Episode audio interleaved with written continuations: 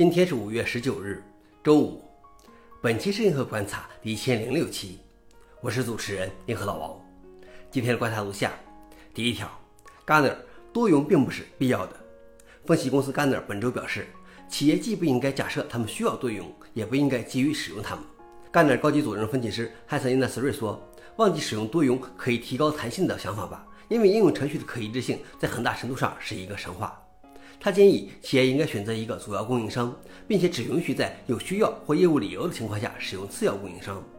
有趣的是，百分之八十的组织已经在使用多云，但他们只是意外地走到了这一步，所以需要管理这种混乱。另外，多云还有一个阻碍是云的种类非常多，使用多云很困难，很难找到具有跨多个云工作技能的人。消息来源：Register。老王点评：所以工程界总是会造一些看似漂亮的概念，但是往往要么是生不逢时，要么是脱离实际。比如国内的某个中台概念。第二条是 Blue Sky Social 按计划开源了。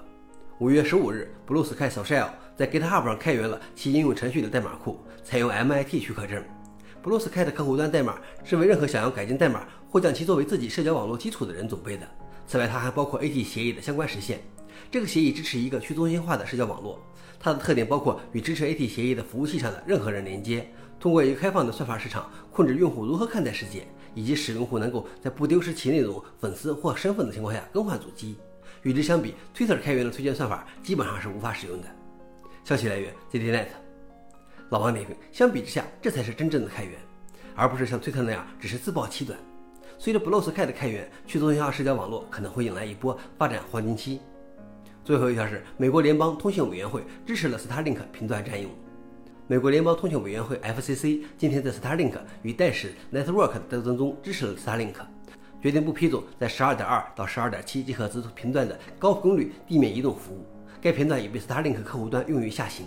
戴士公司也将该频段用于卫星电视，并希望将该频段用于蜂窝电话服务。此次投票确保了该频段的卫星服务的现状和未来。消息来源：阿斯泰克尼考。老王点评：频段之争就是资源之争。对于 Starlink 来说，我是一方面支持，另一方面忧虑，不能说更多了。以上就是今天的硬核观察。想了解视频的详情，请访问随附链接。谢谢大家，我们明天见。